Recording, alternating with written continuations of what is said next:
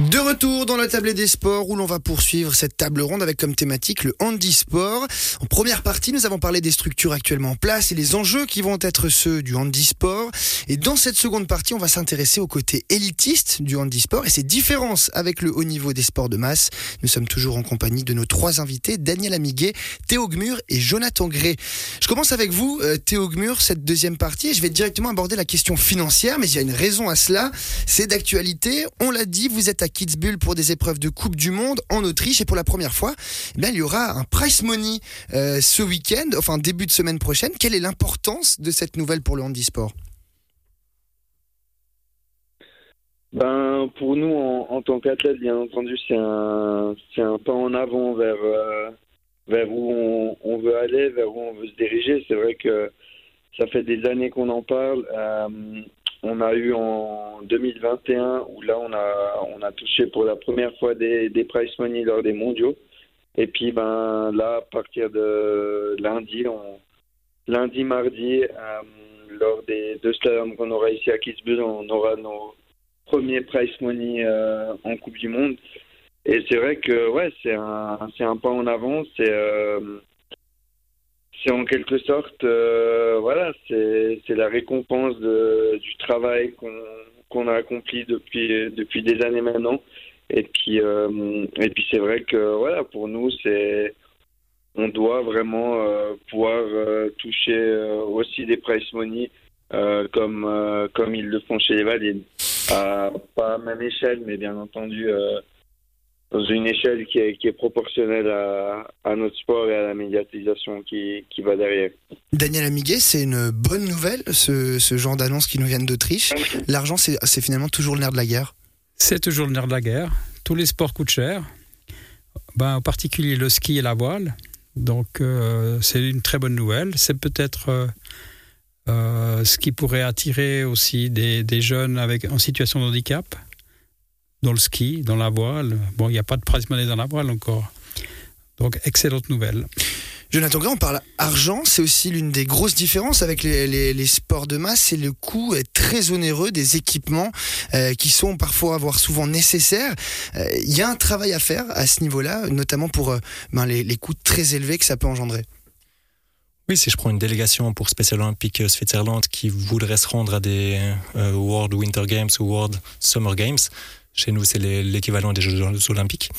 Euh, on a un coût euh, très élevé, on n'a pas de subvention directe, donc c'est toujours en tant que fondation de retrouver des sponsors, de regarder avec la fédération sportive, de, toucher des gens qui puissent euh, aussi sponsoriser.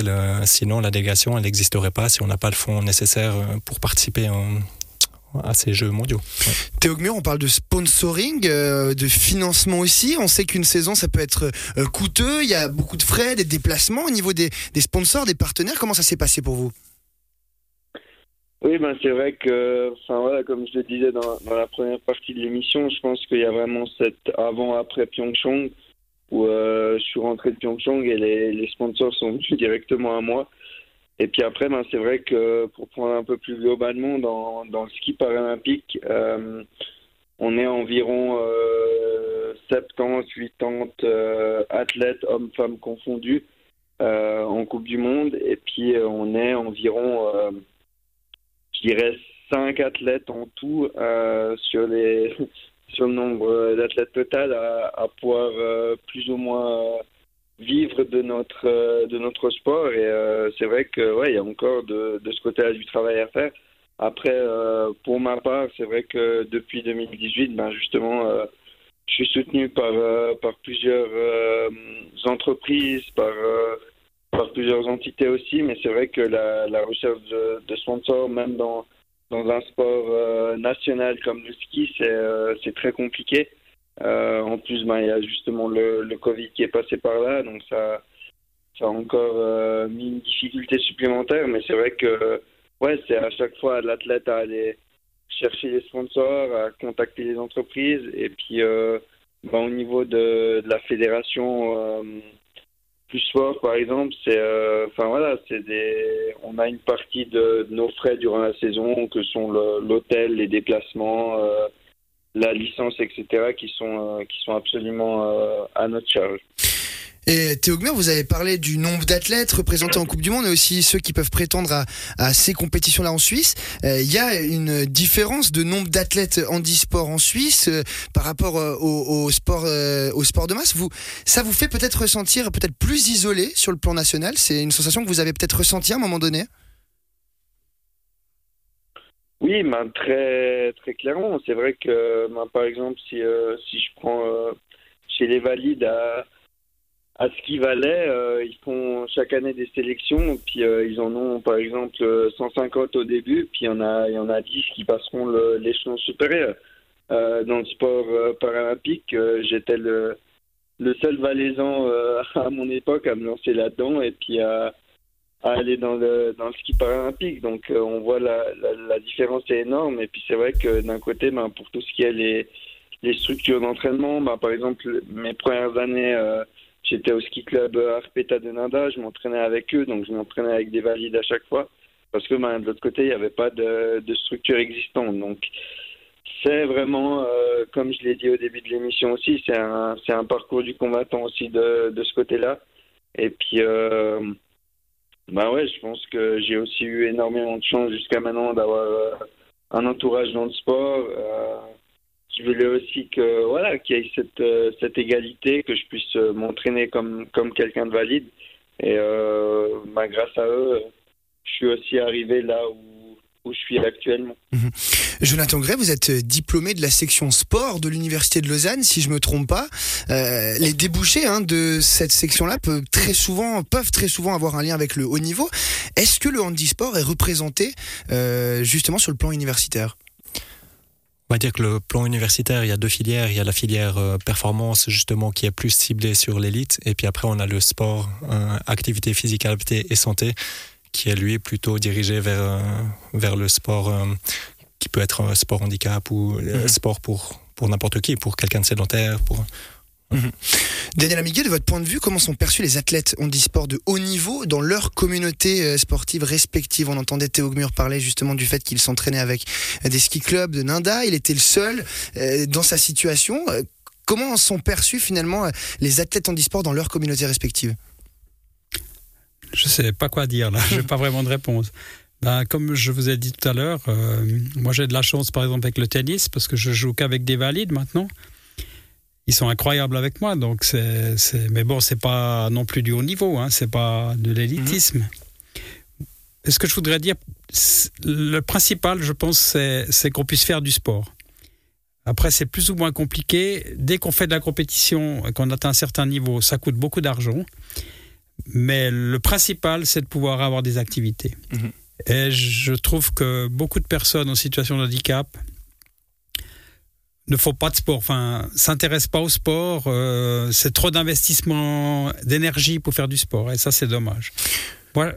Donc, je, je dévie un peu de la question, mais, Non, non, non, c'est très bien. mais vraiment, c'est important de faire du sport. Et on a vraiment, vraiment beaucoup de peine à attirer des jeunes dans, dans le sport, euh, de- donc de jeunes, jeunes personnes en situation de handicap, à les attirer dans un sport, n'importe quel sport. C'est vraiment compliqué, c'est dur. Et c'est aussi la question que j'allais poser à Théo Gmur. Euh, on parlait tout à l'heure de ce changement que vous avez vécu en 2018. Euh, vous jouissiez d'une belle notoriété, hein, justement sur le plan national. Est-ce que vous avez conscience de jouer un rôle dans le développement général du handisport en Suisse, de peut-être aussi créer des ambitions et créer une envie chez les plus jeunes en situation de handicap de de- de- de- d'arriver au sport? Oui, bien entendu, et je m'en suis rendu compte, on va dire, assez rapidement. Et euh, j'ai aussi ben, pris la chance que j'avais euh, d'avoir justement cette notoriété pour en faire parler, pour, euh, pour créer, pour co-créer avec mon, mon ancienne, une de mes premières profs de ski que j'ai eu à Nanda, justement la structure romande pour le, le ski paralympique qui est basée à, à Vezona, et puis où il y a des des enfants euh, qui justement euh, peuvent skier en situation de handicap. Il y a, plusieurs euh, enfants en situation d'hémiplégie comme comme c'est mon cas. Et puis c'est vrai que enfin voilà, ça leur permet de, de skier, d'être encadrés. Et puis ensuite, ben pourquoi pas de devenir des, des futurs champions aussi. Donc c'est vrai que grâce à cette médiatisation que j'ai eue, j'en ai aussi profité pour pour faire activer plusieurs projets. C'est vrai qu'il y a aussi des projets euh, dans le dans le surf euh, paralympique actuellement qui sont en train de, se mettre en place. Et puis ben ouais grâce à, ma notoriété maintenant que, j'ai eue depuis euh, depuis 2018 je crois que c'est une chance mais d'un côté c'est un c'est un devoir aussi qu'on a de de vraiment faire parler et, et de mettre en avant notre sport mais aussi de, de mettre en avant la, la cause du handicap en Suisse et je pense que enfin voilà si on ne le fait pas en quelque sorte on on rate une, une occasion énorme, une opportunité énorme devant nous de d'en faire parler et puis de, de faire avancer les choses de ce côté-là.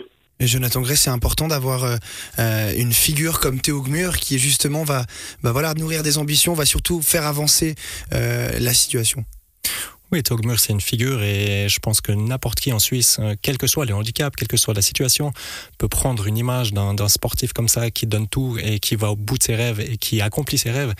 Et je pense que les gens qui font du sport ont aussi cette petite envie de compétition, envie de concourir. Et c'est pour ça que les, compétitions sont quand même importantes, même si la pratique du sport est, est, la base de tout. Mais la compétition est la petite cerise sur le gâteau. Et le fait de pouvoir faire ces compétitions à Spécial Olympique ou ailleurs euh, et montrer euh, son niveau et pouvoir concourir avec des gens de son niveau, c'est important. Et important. Et on l'entend aussi, hein, le travail est encore long sur cette thématique-là. On en a bien discuté. Merci à tous les trois, en tout cas, d'avoir été avec nous. Le temps presse. Il est déjà l'heure de se quitter. Je le rappelle, Jonathan Gray, responsable de la section sport, compétition et formation au sein de Special Olympics. Daniel Ami, qui est champion du monde handi voile et membre, euh, enfin, champion du monde handi voile aux côtés euh, de euh, Philippe Murch, qui est à la tête de l'association la, Sport Plus Montais. Et Théo Gmur, multiple médaillé des Jeux paralympiques, aussi multiple champion du monde, qui d'ailleurs sera engagé début de semaine du côté de Kitzbühel en Autriche. On vous souhaite bonne chance Théo à ce sujet. Et en tous les cas, vous trois, merci d'avoir été avec nous. On vous souhaite excellent week-end. Merci à vous. Salutations à Théo. Merci beaucoup à tous. Bien.